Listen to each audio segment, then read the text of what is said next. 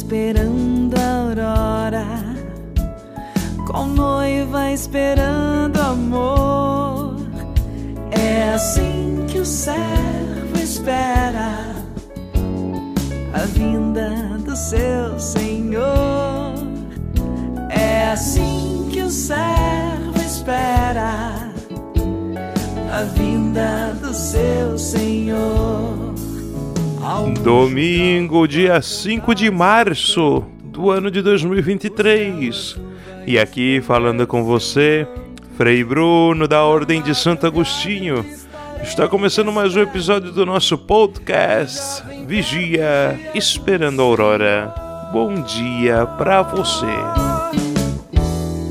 Vigia esperando a aurora, qual noiva esperando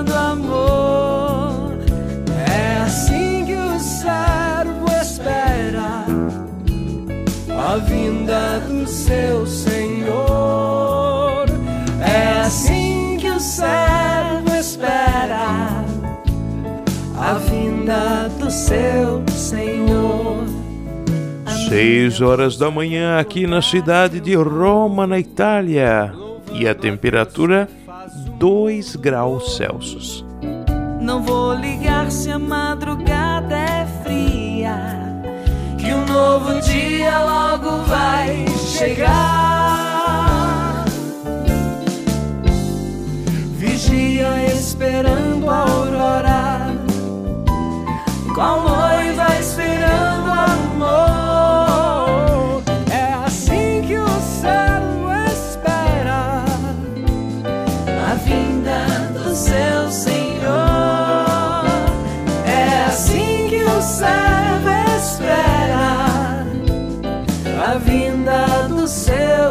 Senhor. E a saudação honrosa do programa de hoje vai para minha mãe, Dona Elizabeth, que no dia de hoje está fazendo aniversário. Mãe, Deus abençoe muito a senhora. Lhe dê saúde do corpo e saúde da alma. Feliz aniversário!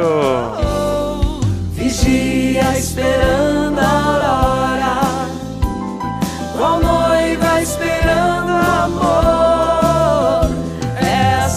E claro, Uma saudação toda especial para você, que sempre vigia comigo, aqui nesse podcast. servo Não dorme no ponto não, meu.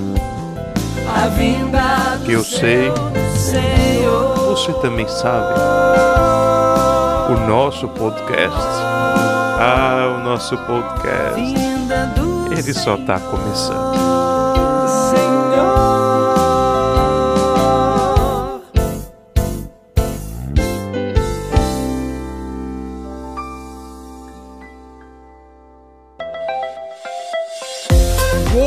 Começando agora o episódio número 45 do nosso podcast Vigia Esperando a Aurora. Você acabou de escutar aí na saudação honrosa do programa de hoje, que hoje é aniversário da Mamma Mia! Mamma Mia! É isso mesmo, aniversário da dona Elizabeth aí. Minha mãe tá fazendo 18 anos. Deus abençoe, mãe. Muita força! Claro, minha mãe tá toda aí contentosa. Por quê? Porque no dia 3, que foi sexta-feira, nasceu o meu novo sobrinho, né? Nasceu o irmão da minha sobrinha Valentina, que é o Bento. Então seja bem-vindo, Bento. Que Deus abençoe, dê muita saúde para você, crescidade, sabedoria e graça. A gente já tá aprendendo aqui tudo que a gente precisa saber no nosso podcast Vigia Esperando a Aurora sobre o batismo, hein? Então, fique esperto, mamãe, mamãe do Bento. Fique esperto aí, ó. Presta atenção no nosso podcast. Mas tem que falar que não é só aniversário da minha mãe. Hoje também faz aniversário na província agostiniana do Brasil, nosso querido Jesus Cavaleiro. Ui, ui, ui, ui, ui, ui, ui. Frei Jesus Cavalheiro fazendo aniversário, Deus abençoe muito o senhor. E também faz aniversário Frei João Marcos. Olha só, bem bonita a nossa agenda. Vai! E cada um de nós tem missão aqui de rezar pelos nossos aniversariantes, que eles possam fazer a parte deles o bonito, bonito, que Deus derrame muitas graças, muitas bênçãos, saúde do corpo e da alma para todos eles. E muito bem, você já sabe aí que eu tenho costume aqui de me enrolar logo no começo. Então já falei do Bento, já falei dos aniversariantes. Agora já chegou a hora da gente tomar aquele nosso remedinho, né, meu? Remedinho para ignorância aí, vamos tomar, porque remédio, eu sei, você sabe, não pode atrasar. Então vai!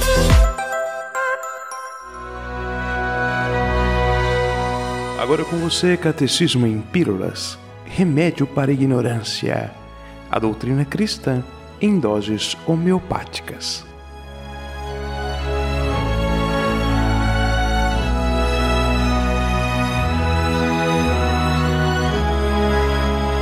Iniciando agora o episódio número 45 do nosso Catecismo em Pílulas. Para você que já nos acompanha, sabe que nós estamos nos últimos episódios do nosso Catecismo em Pílulas respondendo várias perguntas a respeito do batismo. Então, as catequeses, as pílulas de catequese, elas são a respeito do sacramento do batismo. Quem está chegando por agora e tiver curiosidade, pode voltar nos episódios anteriores que tem bastante coisa legal. No último episódio, nós estávamos falando sobre os padrinhos de batismo, nós falamos sobre a origem dos padrinhos de batismo e falamos também das responsabilidades que o padrinho de batismo tem. E na semana passada nós já dizíamos que esse tema, tema dos padrinhos, é hoje em dia uma das, das questões mais polêmicas na hora de alguém pedir para batizar seu filho, porque, claro, ela vai chegar, se aproximar da igreja muitas vezes sem ter consciência de nada das coisas que a gente comentou no episódio da semana passada. Ela não tem consciência muitas vezes nem do que é o cristianismo, nem do que é a igreja católica, nem do que é o batismo que ela está pedindo para o filho dela. Ela não tem noção de nada dessas coisas e muito menos então do que é o padrinho, do que é a madrinha.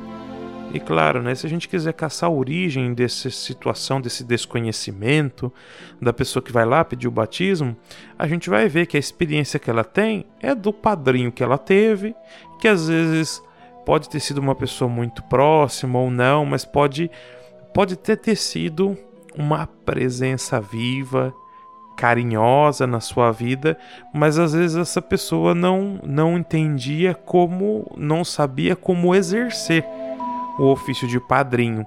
Então, às vezes, pode ter sido seu tio, sua tia, sua avó.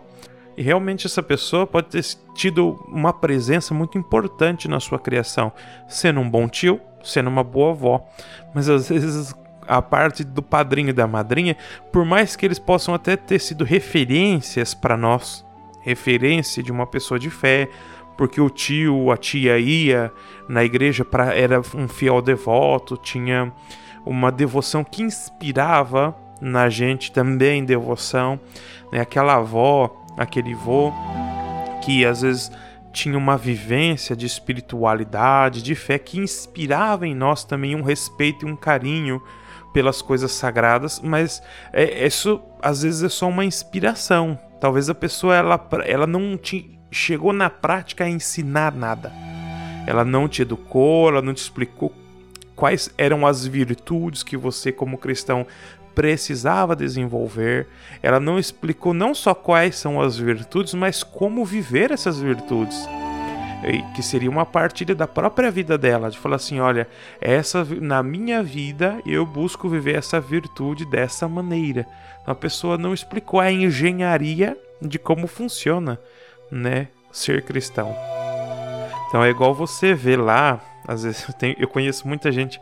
E quem é da paróquia Jesus Ressuscitado sabe, né? Tem muita gente na paróquia Jesus Ressuscitado que construiu sua própria casa. Tem um monte de gente que, que construiu, às vezes tem casas que tem até três, quatro andares, né? E a pessoa mesmo construiu, ela pôs ferro, fez todas as coisas, fez as escadas, né?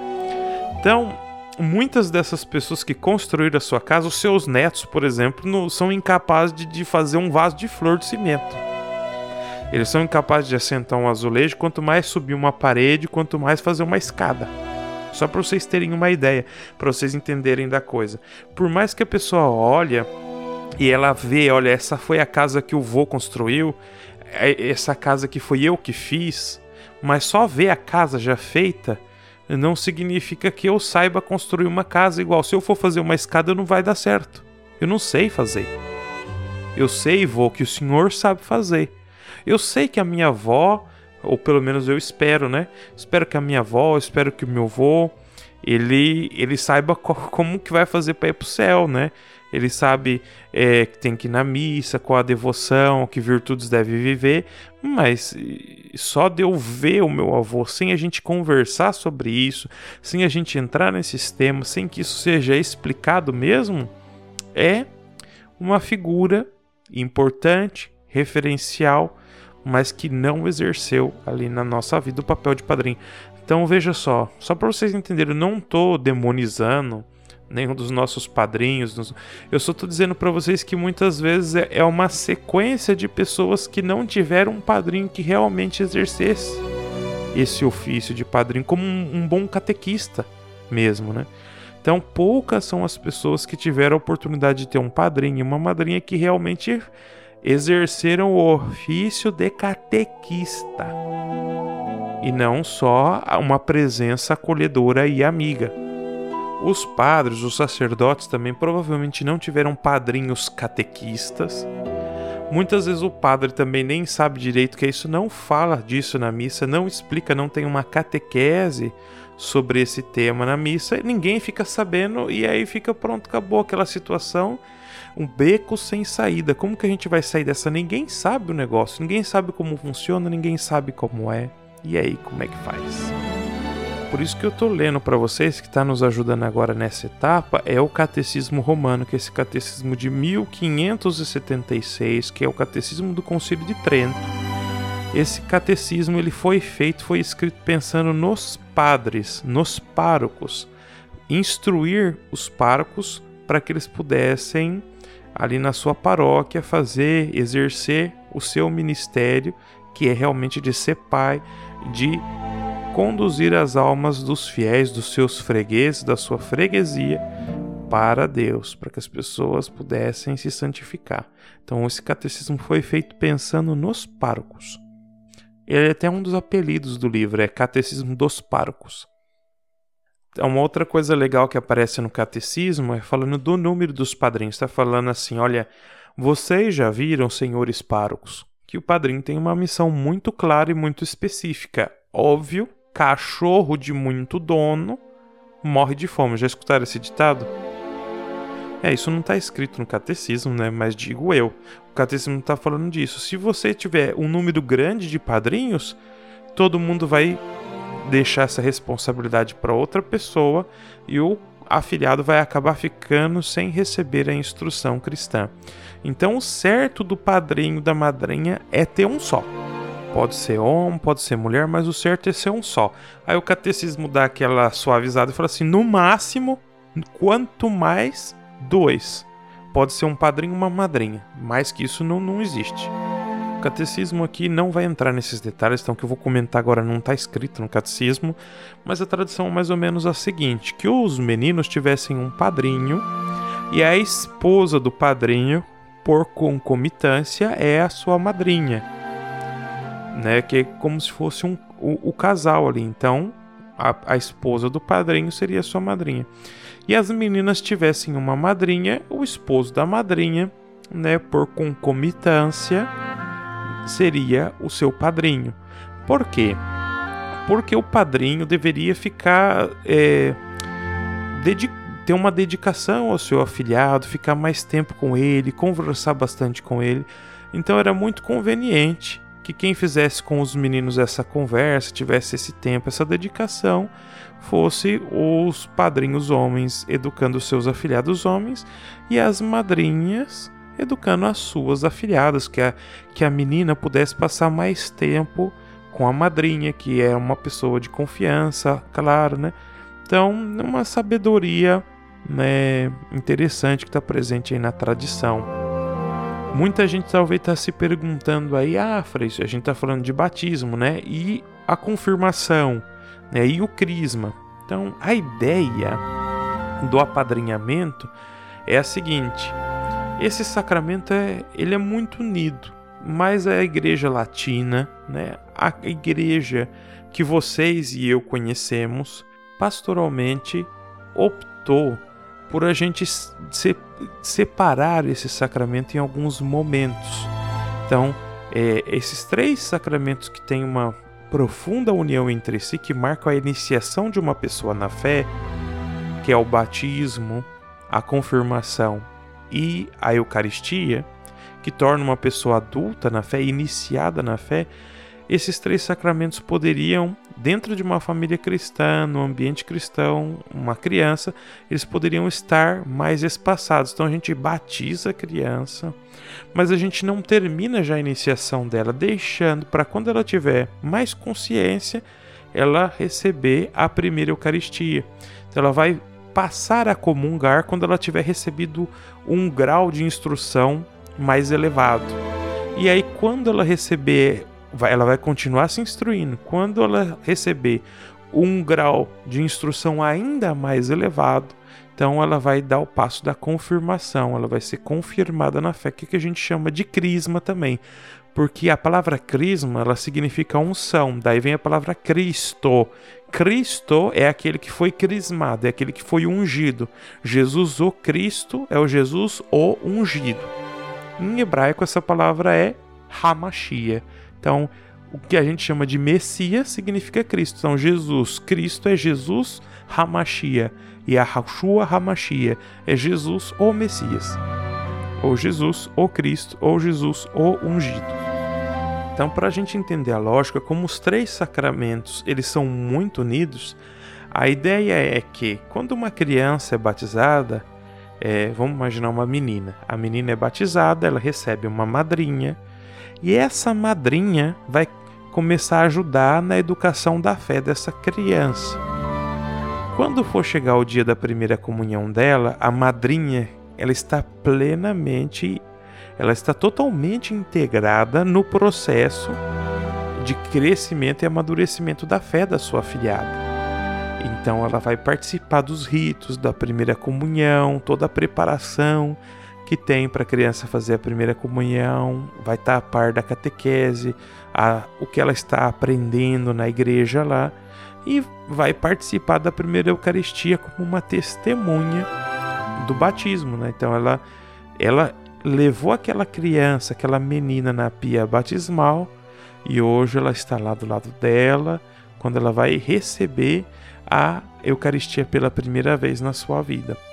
E aí, essa mesma madrinha que levou essa criança lá na pia batismal, um dia, quando essa criança já tiver jovem, adolescente, ela vai ser confirmada na fé, vai receber a unção do Santo Crisma.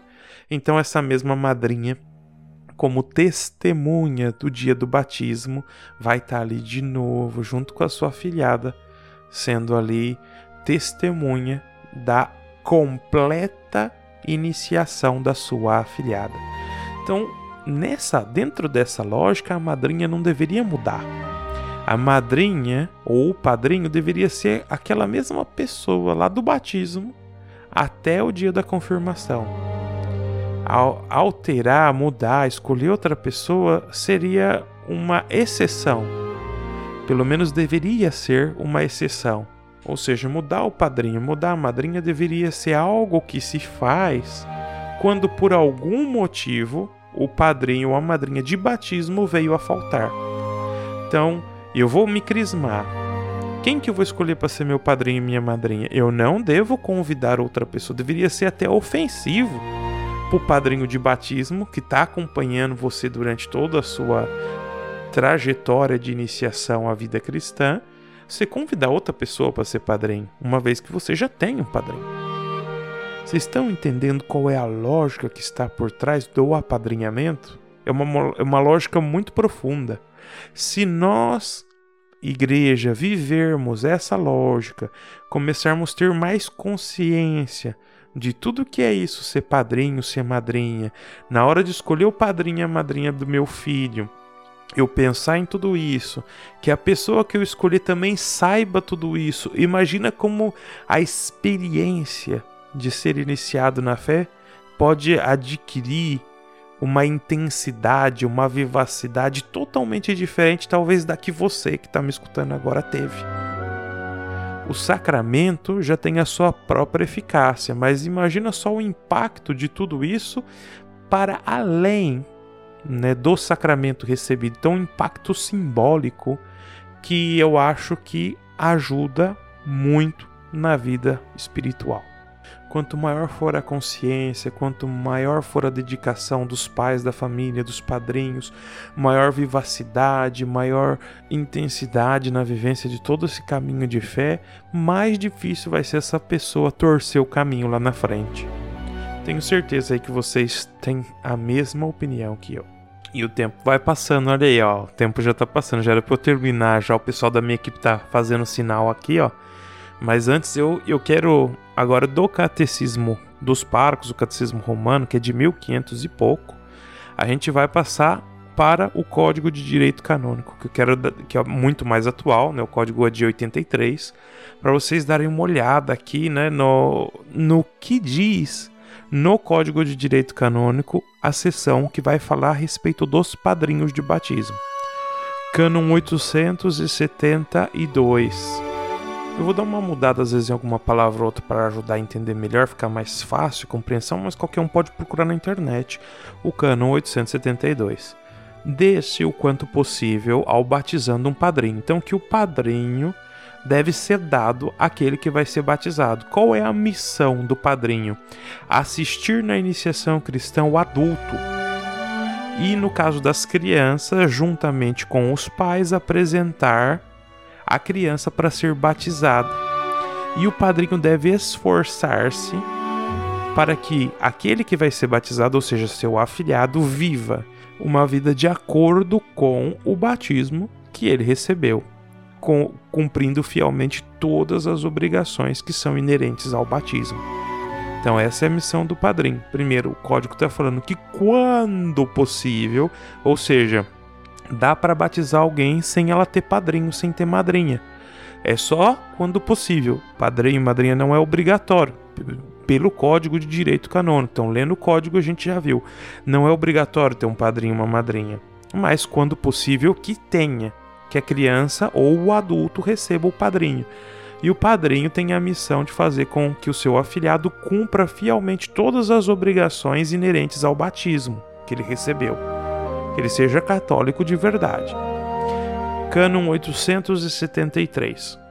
Haja um só padrinho ou uma só madrinha, ou então um padrinho e uma madrinha então vocês estão vendo aqui que o Código de Direito Canônico concorda com o Catecismo do Concílio de Trento. Padrinho e madrinha, o certo é ser um só. Mas no máximo, no máximo, estourando aí, pode ter um padrinho e uma madrinha. Então não dá para ter dois padrinhos e não dá para ter duas madrinhas. Vocês entenderam isso? E o quanto de pessoa que às vezes chega, aquela pessoa tem duas amigas que são muito amigas e queria que as duas amigas fossem madrinha mesmo que cada uma é casada com o seu marido, na igreja, tudo bonitinho, é, mesmo assim não pode, claro, porque vai ter outras opções, a gente vai falar disso lá na frente, de outros, outros tipos de exigência bem estranha, vamos dizer assim, é que a gente vai comentar lá na frente, na hora de escolher os padrinhos de batismo, madrinha de batismo. Lá na frente a gente fala, não vou falar agora já. Aliás, ó, o pessoal aqui da minha equipe já falou que eu já estourei o tempo já. Então não vou continuar mas eu vou continuar no, no, próximo episódio do nosso Catecismo em Pílulas. Aí a gente já vai entrar direto no próximo episódio aqui no Código do Direito Canônico, que aí nós vamos ler no Código de Direito Canônico quais são as exigências para a pessoa ser padrinho e madrinha. E agora que a gente já sabe a origem, fica mais fácil explicar para vocês por que, que tem coisa que pode e por que tem coisa que não pode, tá bom? Então a gente vai ver os quiproquos, né? Os, os, os quiprocó, os problemas nós vamos ver lá depois, tá? No próximo episódio. Termina aqui esse episódio do nosso Catecismo em Pílulas e a gente se encontra, se Deus quiser, na semana que vem. Tchau!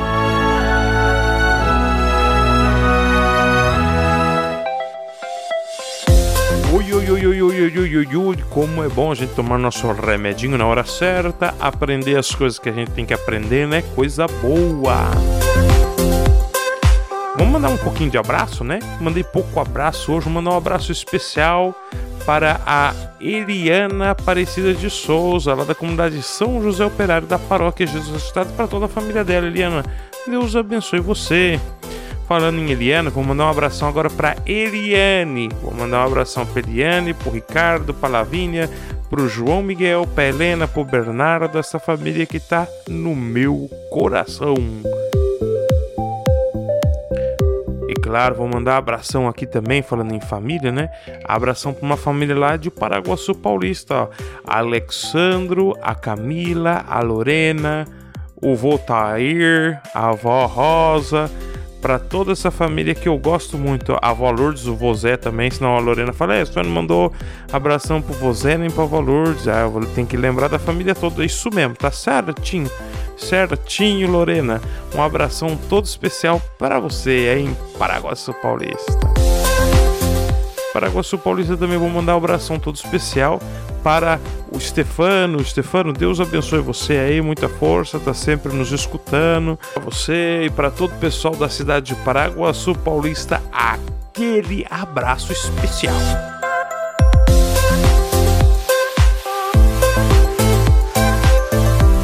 Eu não posso me demorar aqui que a minha equipe está ficando cada vez mais exigente com a questão do horário. Chegou a hora da gente ir para o nosso comentário da semana. Então,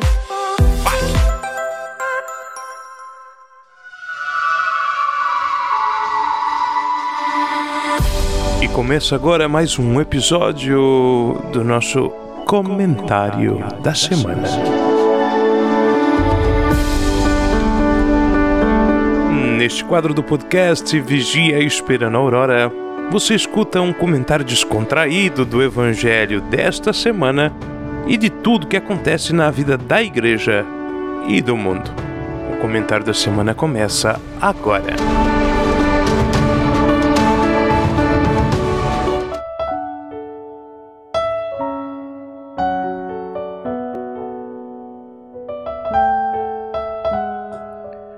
Iniciamos agora o episódio número 45 do nosso comentário da semana aqui no nosso podcast Vigia Esperando a Aurora. E quem já conhece o nosso quadro Comentário da Semana, aqui você não vai escutar uma homilia.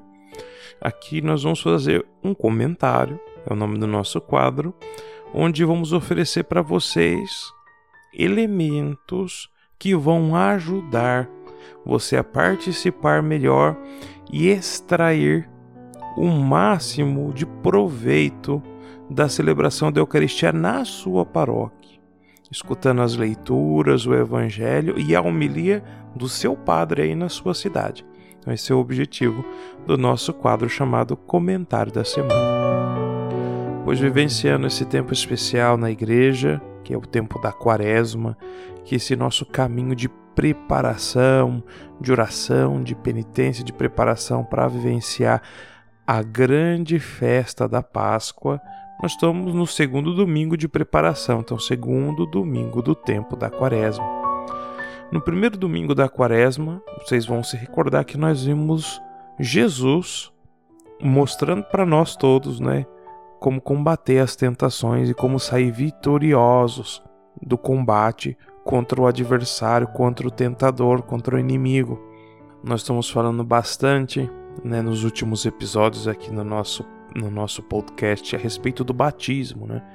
Eu acho que eu não comentei esse detalhe que é interessantíssimo, que Jesus ele vai para o deserto durante os 40 dias, onde ele vai ser tentado, logo depois do seu batismo. Então Jesus é batizado, depois de ser batizado, então ele vai ser tentado. Então, essa é a jornada do cristão. A quaresma, ela sempre esteve muito conectada com a preparação daquelas pessoas adultas que iam receber o batismo. A gente já sabe que as crianças elas eram também batizadas, mas os adultos que iam receber o batismo, eles recebiam uma preparação e não se tinha o costume na igreja primitiva de batizar qualquer dia. Então sempre se batizava na noite da Páscoa, que é o sábado de Aleluia. Então esse era o dia de se batizar, seja criança, seja adultos, como nós já vimos testemunhos de, é, de escritores eclesiásticos e dos santos ali do século II, né? do século III. Então veja só, esses 40 dias antes da Páscoa era uma grande memória dos 40 dias que Jesus passou ali tentado no deserto e que todos os catecúmenos iam passar se preparando para ser batizado na noite da Páscoa. Então, quem era catecúmeno, quem estava se preparando quando a pessoa ela era aprovada para poder ser batizada, então ela já tinha ficado um tempo de provação com o seu tutor, né, que a gente pode imaginar uma figura parecida com a figura do padrinho, essa pessoa que ajudou na catequese desse que vai ser desse adulto que vai ser batizado. Então essa pessoa já demonstrou com suas palavras, com suas ações, com a sua vida, demonstrou uma adesão ao Evangelho de Jesus, né, mudança de vida, de, atitudes de conversão. Então essa pessoa ela vai ser aprovada para poder receber os sacramentos. Então, uma celebração, a celebração da eleição, a celebração dos eleitos. E a partir do começo da quaresma, essa pessoa começa a se chamar eleito, porque justamente ela foi eleita, ela foi escolhida para poder é, ser batizada, para fazer parte da comunidade. Então, é uma celebração muito bonita e a igreja tem trabalhado para restaurar né, vários sinais da catequese primitiva, da catequese dos primeiros cristãos, desde a criação do RICA, que é o ritual de iniciação cristã de adultos. Esse ritual ele foi promulgado em 1972. Então veja que já tem 50 anos e a gente avançou tão pouco, tão pouco né, na, na implementação de uma nova catequese, uma vivência de catequese para principalmente para adultos, mas para adultos, para jovens, para crianças, que seja de inspiração catecumenal, ou seja, inspirado nesses ritos que a igreja praticou nos seus primeiros anos, né, a igreja primitiva. Então, lá na igreja primitiva, resgatando, né? Lá na igreja primitiva, os adultos que iam ser batizados no começo da sua preparação intensa de 40 dias para esse rito, esse momento, essa celebração, eles eram batizados sempre na Páscoa. Então, por isso a gente lembra certinho quando Santo Agostinho foi batizado. Santo Agostinho foi batizado na Páscoa do ano de 387. E no ano 387, a vigília pascal foi no dia 24 de abril. Então, por isso a gente celebra dia 24 de abril, simbolicamente, a conversão de Santo Agostinho, mas foi o dia que ele foi batizado. Por que, que eu lembro bem disso? Eu lembro disso porque quando eu nasci, nós estávamos comemorando 1600 anos do batismo de Santo Agostinho. Eu nasci em, treze... eu nasci em 300. Eu nasci em 1987. Então, eu vou acompanhando, né, mais ou menos. Eu tenho, quando eu nasci, fazia é, 1600 anos que Santo 16 séculos, né, que Santo Agostinho tinha sido batizado. Então, eu tenho 36 anos, eu vou completar 36 anos dia 2 de julho. Então, eu lembro bastante bastante da desse ano que Santo Agostinho foi batizado. E foi aqui na Catedral de Milão. Ainda não fui para Milão, que fica bem no norte da Itália, mas indo para Milão lá dá para a gente visitar né, a, a fonte onde Santo Agostinho foi batizado, o lugar que ele foi batizado. Fecha parênteses, né? Vocês aí que eu falo um negócio, falo outro, mas tudo isso daí vai enriquecendo a nossa, a nossa experiência. Por que, que eu estou contando tudo isso para vocês? Para a gente entender que o que, que acontece na quaresma, mesmo é, o certo, o correto, é que todas as comunidades estejam empenhadas nesse processo né, de admissão de adultos, de novos candidatos, do batismo de adultos, colaborando no caminho, na jornada, no caminho de conversão desses adultos que querem se tornar cristãos. Ele, alguns vão ser batizados, outros vão ser confirmados, porque talvez eles só foram batizados não receberam a confirmação e vão receber a primeira Eucaristia. Então, é muito bonito a gente organizar as comunidades católicas para fazer tudo isso no dia da Páscoa, né? na noite da Páscoa, que é o sábado de Aleluia. De alguma maneira ou de outra, mesmo que a comunidade não, não organize, não faça tudo isso, as comunidades católicas durante a quaresma aproveitam para meditar sobre o seu próprio processo de conversão. A comunidade como um todo. Então, cada membro da comunidade, cada um de nós, durante a quaresma, nós vamos revisitando esse caminho, essa jornada de conversão. Então, que é verdadeiramente um combate contra as tentações do adversário. É um combate contra o tentador, para a gente poder honrar o batismo, para poder fazer a vontade de Deus. Então, nesse segundo domingo já de preparação, no primeiro a gente vê Jesus lutando contra a tentação e vencendo. Agora, nesse segundo domingo, então o que nos é apresentado é a transfiguração de Jesus. Então, Jesus vai revelar o seu rosto glorioso.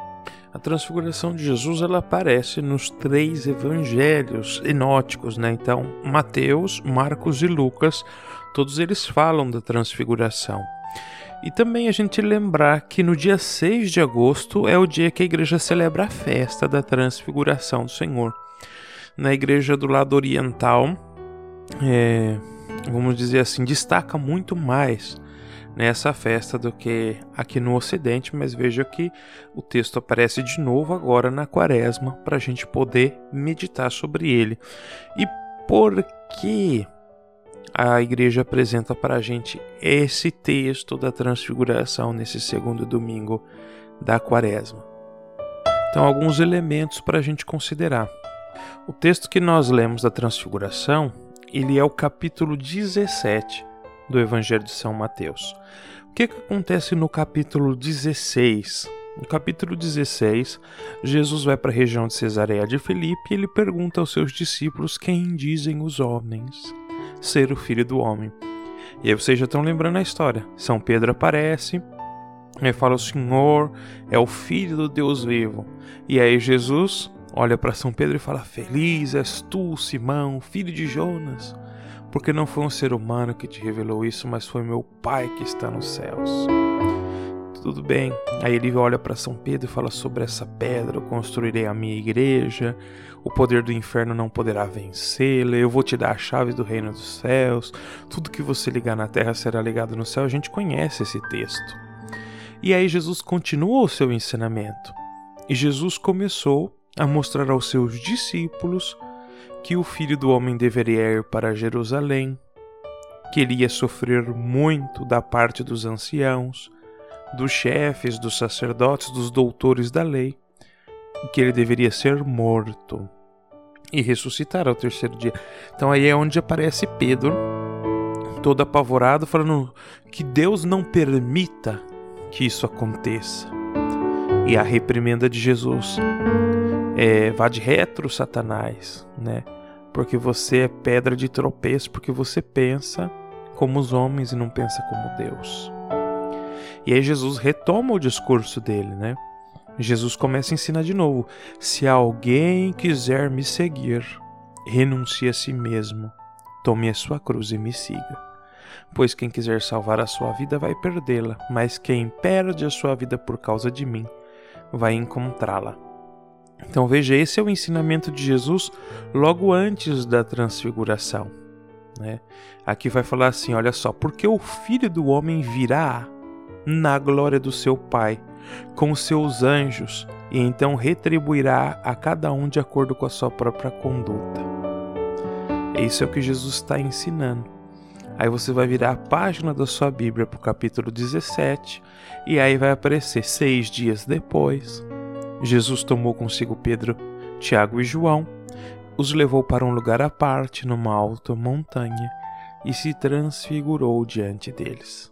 Agora, antes da gente continuar, vamos trazer à nossa memória uma informação que é bastante importante. Talvez muitos de nós acabamos por esquecer.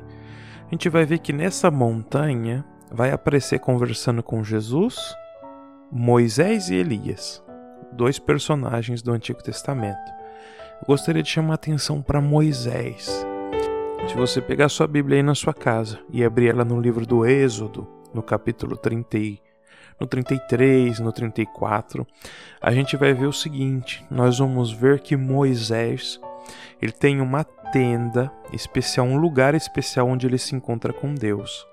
Então, lá na montanha do Sinai, tem a tenda da reunião, a tenda do encontro.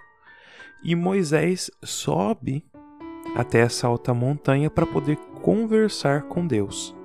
Então, no finzinho do capítulo 33 para ir para o 34, Moisés pede para ver a, a, o rosto de Deus. Né? Fala que ele conversava face a face com Deus, como quem fala com um amigo, mas ele pede para que Deus manifeste a sua glória.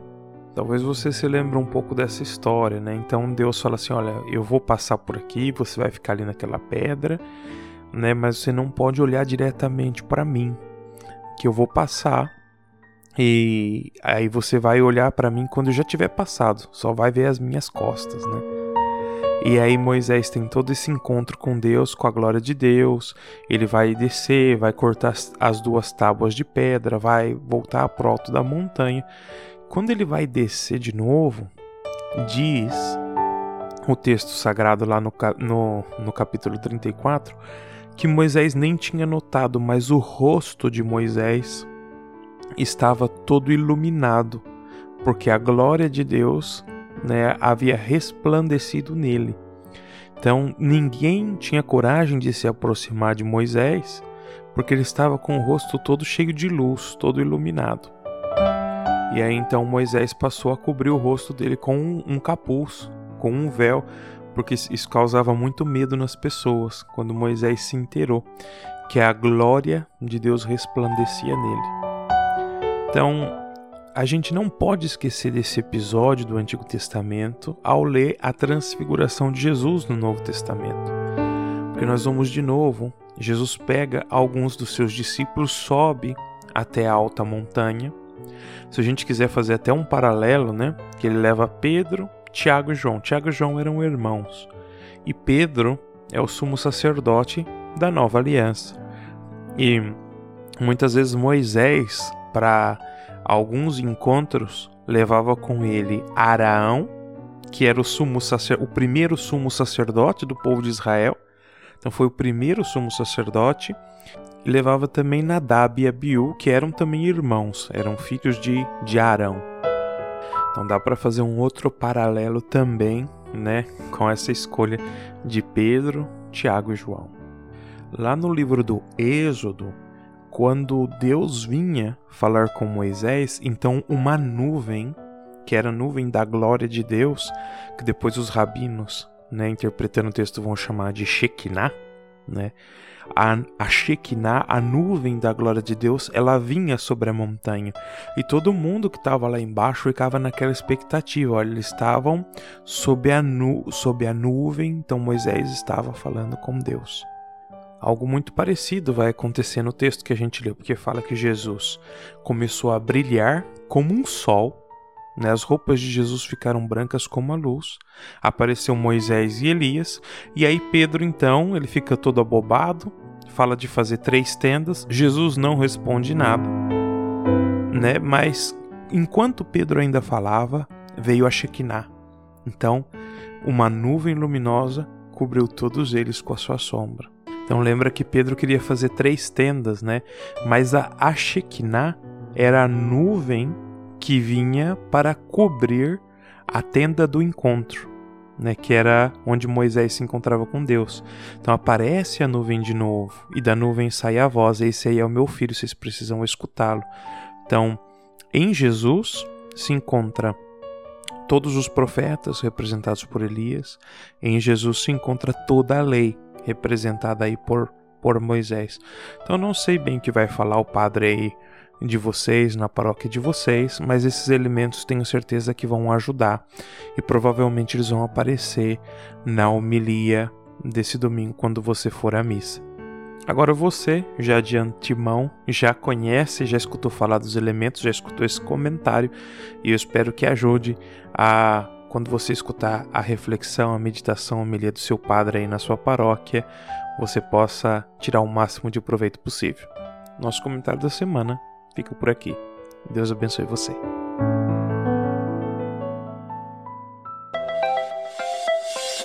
Vamos mandar mais abraços para você. Vai ser agora. Mandar um abração todo especial lá para a cidade de São Miguel Arcanjo, para Dalva, para Dona Conceição, para seu Luiz, para José, para todo mundo lá. Pessoal da família do Frei Wesley, um abraço especial para vocês, família. Abração todo especial para Girlaine e toda a família Bezerril. Gi, Deus abençoe você, muita força. Olha só essa mensagem que eu vou ter que ler para você. Essa mensagem aqui eu recebi ela da dona Inês. A dona Inês falou o seguinte: Ó, Frei Bruno, eu não consigo ouvir o seu programa de manhã, mas eu não deixo de ouvir. Eu escuto em outro horário, escuto à tarde. Pode até me chamar de preguiçosa, eu aceito. Um beijão no seu coração. Muito bem. Dona Inês, sua preguiçosa. Foi a senhora que mandou falar, não foi? Eu tô, eu, aqui é o gosto do freguês. é o gosto do freguês. Dona Inês, sua preguiçosa. Acorda mais cedo, Dona Inês. Não tem problema não, gente, ó. Se você não consegue assistir de manhã, porque você ficou escravizado pelos lençóis e os travesseiros, não tem problema. Você pode assistir o nosso programa, escutar o nosso programa à tarde. Tem gente que escuta na segunda, na terça, na quarta, não importa. O importante é a gente estar tá junto, né? É isso que importa.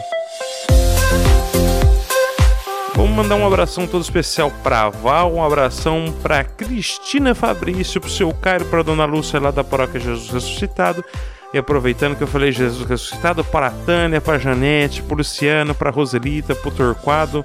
Um abração para todos vocês, minha gente. E agora já chegou a hora da gente pedir a bênção de Deus para todos nós, né? A gente começar a nossa semana abençoado. Então vamos pedir a bênção de Deus. Vai ser agora. Vai! Pangelingua gloriosi corporis mysterium Iniciamos agora o nosso momento de oração e bênção aqui no nosso podcast Vigia Esperando a Aurora. E nós queremos recolher neste momento todos aqueles pedidos de oração que nós recebemos ao longo dessa semana, todas aquelas pessoas que por meio das redes sociais enviaram até a nossa equipe os pedidos de oração, de maneira especial pelo nascimento do pequeno Bento, para que receba todos os auxílios da misericórdia de Deus, para que possa chegar feliz, ao dia do seu batismo e se configurar a Cristo, nosso Senhor e nosso Salvador. Queremos pedir por todos aqueles que escutam esse nosso podcast, pelos nossos amigos, nossos familiares, por todas as suas necessidades espirituais e temporais. Oremos. Senhor, nosso Deus, que mandais ouvir o vosso Filho amado. Fortalecei-nos com o alimento interior da vossa palavra, de modo que, purificando o nosso olhar espiritual, possamos alegrar-nos um dia na visão da vossa glória. Por nosso Senhor Jesus Cristo, vosso Filho, que é Deus convosco, vive e reina na unidade do Espírito Santo pelos séculos dos séculos. Amém. O Senhor esteja convosco. Ele está no meio de nós. Abençoai, Senhor, os vossos fiéis com a bênção perpétua e fazei-os aderir de tal modo ao Evangelho do vosso Filho unigênito que sempre possam aspirar e alcançar a glória que ele manifestou aos apóstolos. Por Cristo nosso Senhor. Amém. A bênção de Deus Todo-Poderoso, Pai e Filho e Espírito Santo desça sobre vós e sobre vós permaneça para sempre.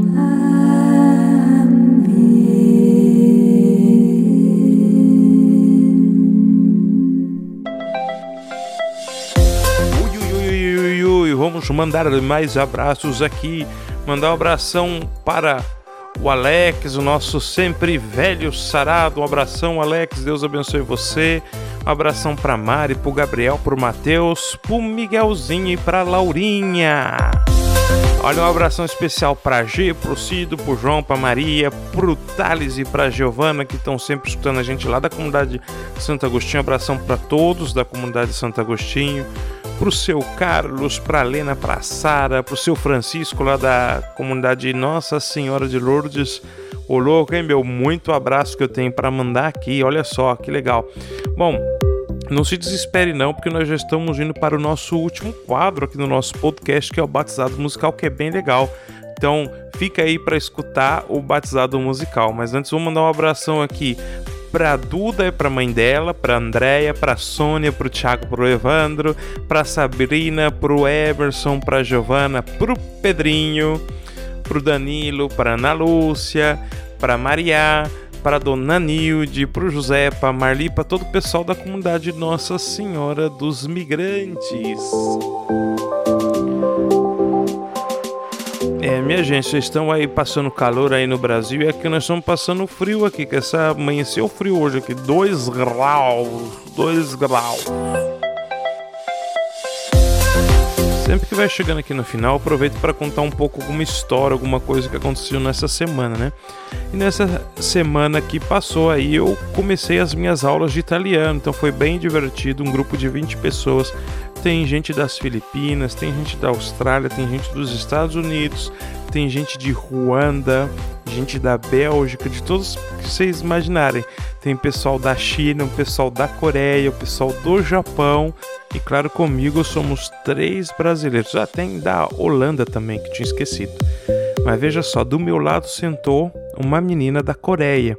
E aí já fui pensando logo, meu Deus do céu, na hora do aperto aqui, como que eu vou conversar com essa moça aqui? Nós estamos enrolados, né? E de repente ela virou para mim e falou assim: Tudo bem com você? E aí você imagina aí que surpresa agradável escutar alguém falando em português com você, né? Uma pessoa da Coreia ainda, né?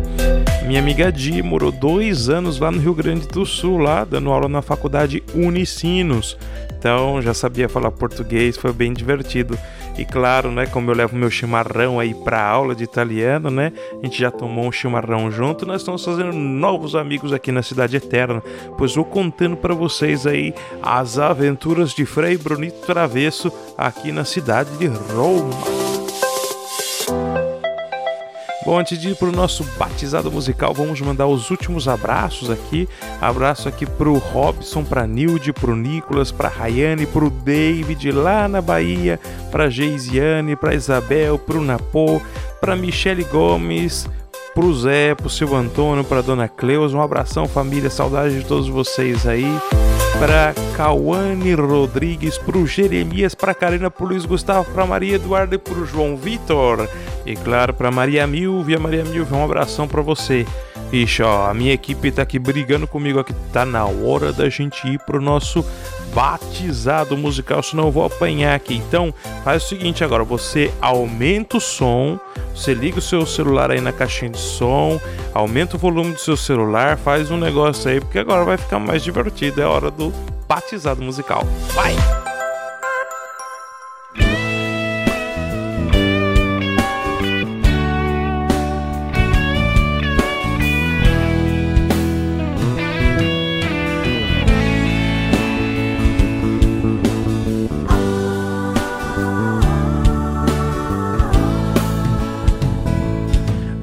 Produção aí não vale, né? É impossível, impossível a pessoa não adivinhar que música vai ser batizada hoje. Impossível.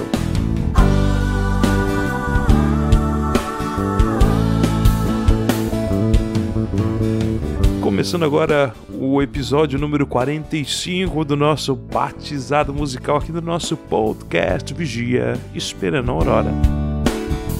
Você não está entendendo nada do que está acontecendo aqui, eu explico para você. O batizado musical é uma brincadeira aqui no nosso podcast, onde a gente escolhe uma música secular e é, a gente tenta batizar essa música. Então a gente faz uma releitura dessa música e a gente vai procurar nela as sementes do Verbo, ou seja, as verdades eternas, aquelas verdades que Deus nos convida a crer, esperar e amar. Então, só lembrando, e vai, eu, eu já falei isso várias vezes, mas é importante frisar, principalmente no dia de hoje, a gente não está preocupado no, nessa brincadeira com o autor da música, com o que ele estava pensando quando ele fez a música a gente se concentra na, na letra da música e na leitura que nós vamos dar. Somos nós que vamos batizar, tá bom? Deixa esse aviso aqui, porque a música que nós vamos batizar hoje, vocês já adivinharam, é a música Metamorfose Ambulante do Raul Seixas música muito famosa. O cantor também é famoso por muitas coisas, né? Controverso, Raul Seixas aí. Então fica assim o, o, aviso aqui do nosso podcast. O quadro se chama Batizado Musical. Mas se a gente não conseguir batizar uma música, a gente exorciza ela. Então você fica tranquilo, não? Se a gente não batizar, a gente exorciza. Não vai, não vai ter remédio. Muito bem, vamos dar uma olhada aqui na letra da música Metamorfose Ambulante. Bom, Raul Seixas contava muita mentira por aí, então não dá para acreditar nas coisas que ele falava aí pro povo, né?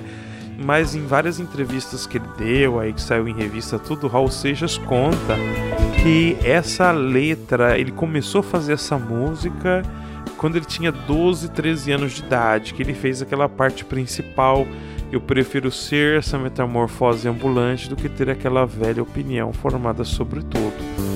Ele conta que ele fez isso aí, que ele escreveu essa parte aí na parede da casa do, do, da casa dele lá na Bahia, do quarto dele, que a mãe não deixava ele pintar a parede e tal, tal. Mas o Raul Seixas, olha, cara, pra você acreditar nas coisas que ele fala, tem que ser muito ligeiro, ele é muito mentiroso. E como não importa muito para nós o que ele estava pensando, né, quando ele fez a música, importa mais a letra. A letra todo mundo aqui já conhece. É, eu prefiro ser essa metamorfose ambulante. Eu prefiro ser essa metamorfose ambulante do que ter aquela velha opinião formada sobre tudo. Um dos motivos para a gente escolher batizar essa música no dia de hoje foi o Evangelho do domingo, que Jesus se transfigura diante dos seus apóstolos. Então, talvez você não saiba, mas se você pegar o, o Evangelho, é, o capítulo 17, versículo 2 de Mateus, e for olhar o original em grego, a, a gente traduz como transfigurou-se, e é uma boa tradução. A palavra original em grego está escrito metamorfe. Metamorfe. Ou seja, meta é a mudança e morfe é a forma dele. Então daí a gente vê, a gente estuda, né, a morfologia. Então a gente estuda a forma das coisas quando se estuda morfologia. Metamorfe é mudar a forma. Então Jesus mudou a sua forma, mudou a sua aparência, mudou a sua figura diante, da sua, diante dos seus apóstolos. Então ele se metamorfou, né? diante dos discípulos. Essa aí você não esperava, né, cara? Essa você não esperava, né? Muito bem. A gente já viu que metamorfose tem a ver com mudar a aparência. Na letra da música que está falando de mentalidade, está falando de opinião. Que fala, eu prefiro ser essa metamorfose ambulante, então essa pessoa que está o tempo todo mudando né, a sua forma mas aqui essa forma mais do que só a, a aparência, a forma de ser, do que ter aquela velha opinião formada sobre tudo. Então, uma pessoa que muda a sua forma de ser. Agora nós vamos para outro lugar nas Sagradas Escrituras onde essa mesma palavra aparece aí. Lá na carta de São Paulo aos Romanos, capítulo 12, no versículo 2, São Paulo diz o seguinte: Portanto, meus irmãos, não vos conformeis com esse mundo. O que significa conformar? Significa pegar a forma do mundo. Por isso, várias traduções vão falar de outra maneira, vão falar não se amoldem aos padrões deste mundo. Na da Paulo vai falar não se amoldem às estruturas deste mundo, né? Mas a ideia é a mesma. E o que ele diz depois? E aí depois justamente ele coloca essa palavra. Em grego vai aparecer assim: alá metamorfose. O que significa isso? Mas transforme, muda a forma, né? Metamorfose. Então, mas transformem-se. Você, por isso tem um C no final, mas transforme-se pela renovação da sua mente, ou seja, mude a sua maneira de pensar, a fim de que você possa distinguir aquilo que é da vontade de Deus, ou seja, o que é bom, o que é agradável o que é perfeito. Ui, ui, ui, ui, ui, ui, por essa você não esperava, né? Que São Paulo está mandando você metamorfar. E ainda vai bem ao encontro da letra da música, porque a música fala: é, eu prefiro ser essa metamorfose ambulante, ou seja, eu prefiro mudar, de, né? Mudar do jeito que eu tô agora, do que ter aquela velha opinião formada sobre tudo. Então é, é trans, uma transformação da nossa maneira de pensar. O que significa essa metamorfose que está falando São Paulo? Ele deixa mais claro na carta aos Colossenses, no capítulo 3. Ele fala: olha só, vocês precisam abandonar, fazer fazer morrer em vocês tudo aquilo que é terreno, todas as coisas que pertencem à terra então, impurezas, imoralidades, paixões, maus desejos, cobiça, tudo isso são coisa dos rebeldes.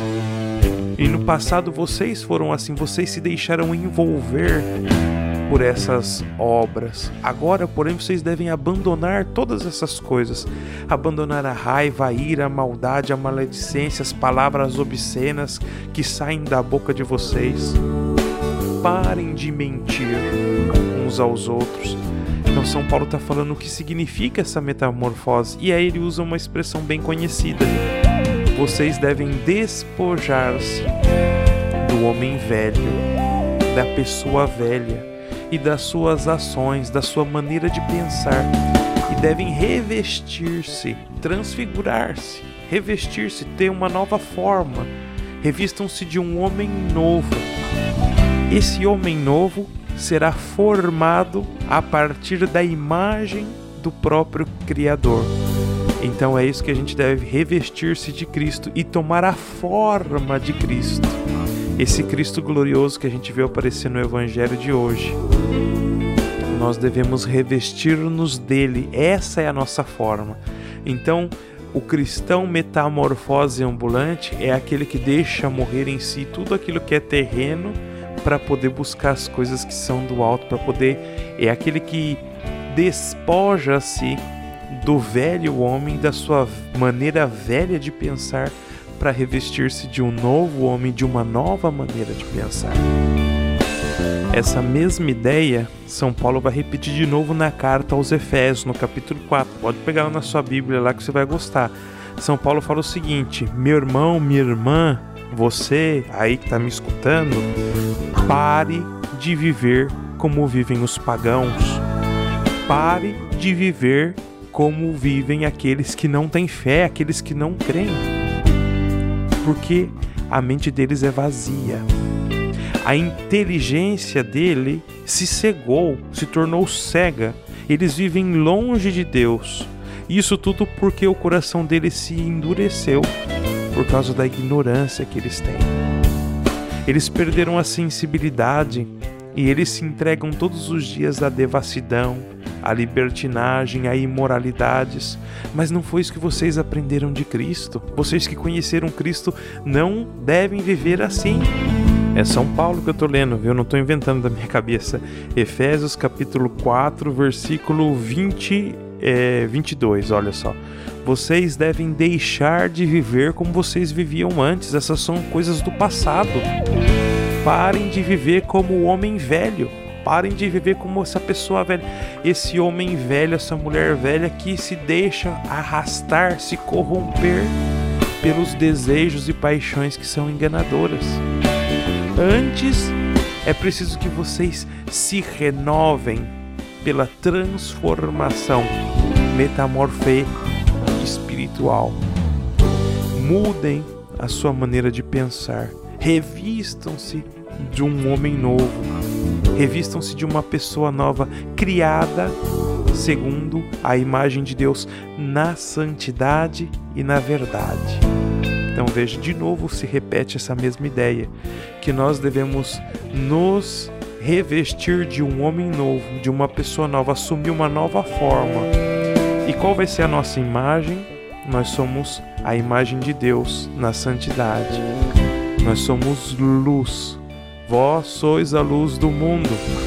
Nós somos os filhos da luz. Então nós devemos resplandecer, assim como Moisés resplandeceu ao se encontrar com Deus e saiu daí iluminado e iluminando os outros. Assim devemos ser nós também. Mas calma aí que nós deixamos a música para trás aqui. Vamos voltar na letra da música, olha só. É, então essa alma, ela caiu na real agora. Ela caiu na real que ela precisa mudar, que ela precisa abandonar o homem velho, a sua velha maneira de pensar e se transformar, metamorfe. Ela vai adquirir uma nova forma e essa forma vai ser da imagem de Deus em verdade e santidade. Então aí essa alma que quer fazer morrer em si tudo aquilo que é terreno, as paixões enganadoras, ela começa a dizer: Eu quero dizer hoje, agora que eu conheci, que eu vi a luz de Deus, eu quero dizer todo o oposto do que eu disse antes. Eu prefiro, eu prefiro ser essa metamorfose ambulante. Eu prefiro que vocês me acusem de leviano por ter mudado, por ter abandonado os velhos costumes, os velhos amigos, a velha maneira de pensar, a velha maneira de ser, do que ter aquela velha opinião formada sobre tudo. Eu não quero mais aquela velha opinião. E aí a pessoa lembra de como ela mudou tantas vezes, como ela foi volúvel tantas vezes antes de conhecer Deus. Ela não tinha opinião sobre nada, ela falava de amor, mas ela não sabia nem quem ela era, então ela falava das opiniões dela. Quais eram as opiniões dela? Opiniões sobre o amor, como é o amor, como tudo devia ser o mundo do amor, devia ser tudo do amor, todo mundo livre para o amor. mas que amor, se eu nem sei quem eu sou? Se eu, a, eu era como uma estrela, eu sou como uma estrela que chega a luz do sol, no outro dia de manhã a estrela desapareceu, sumiu. Tinha dia que eu levantava a mão numa pessoa e ia dormir, tava odiando ela. Então, tinha dia que eu odiava e amanhã eu tinha amor. Hoje eu te odeio, amanhã ele tem amor. Hoje eu te odeio, amanhã ele tem amor. Hoje eu faço para você um gesto de amor, lhe faço amor. e outro dia eu te faço horror. Então, um dia eu te amo, outro dia eu te odeio, um dia eu te beijo, te abraço, outro dia eu sou violento com você, te desprezo. Eu sou um ator, diz na música. Então, eu represento vários papéis. Como representei vários papéis, como eu vivi na mentira, como homem velho, como mulher velha. Nesse mundo do amor, a gente não precisa ir em lugar nenhum, é só a gente falar, ah, eu quero que tudo. Eu amo, eu amo, já tá tudo certo, não preciso mudar nada na minha vida. E é por isso que na música, a música continua dizendo assim: é chato chegar a um objetivo num instante, é chato, não tem graça nenhuma. Porque quem vive com essa mentalidade supérflua não tem nem aonde ir, ele não precisa chegar, ele já tá, ele não precisa mudar nada na vida dele. Ele não reconhece que ele precisa mudar, não reconhece que ele precisa ser salvo. Não, ele já é aquilo que ele deveria ser.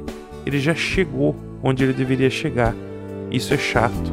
E é por isso que o mundo de hoje, é por isso que as novas gerações vivem entediadas Por isso que as novas gerações vivem deprimidas.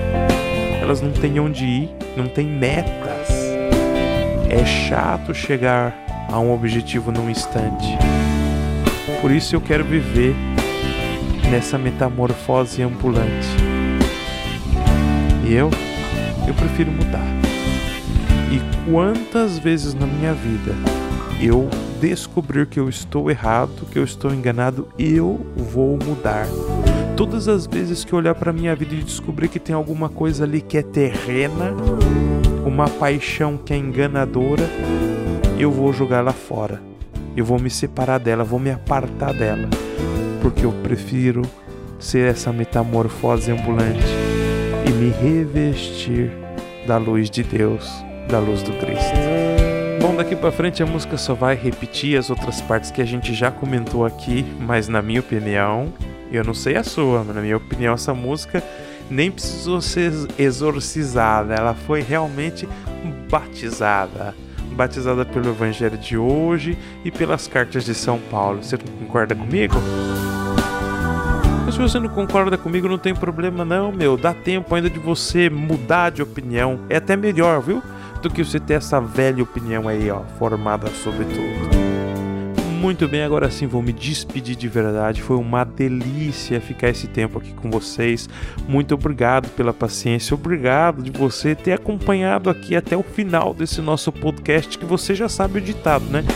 Tudo que é bom dura pouco, menos esse podcast que, é bom, mas demora pra caramba, pelo amor de Deus. Deus abençoe você, sua família aí. Se Deus quiser, na semana que vem a gente tá de volta aqui para mais um Vigia Esperando a Aurora. Agora você vai fazer o seguinte: vai aumentar aí o volume do seu celular, ligar ele na caixinha de som no carro e você vai cantar junto, porque nós vamos escutar juntos aqui para terminar o nosso programa. All cantando Metamorfose Ambulante. Tchau, tchau. Deus abençoe você. Tchau.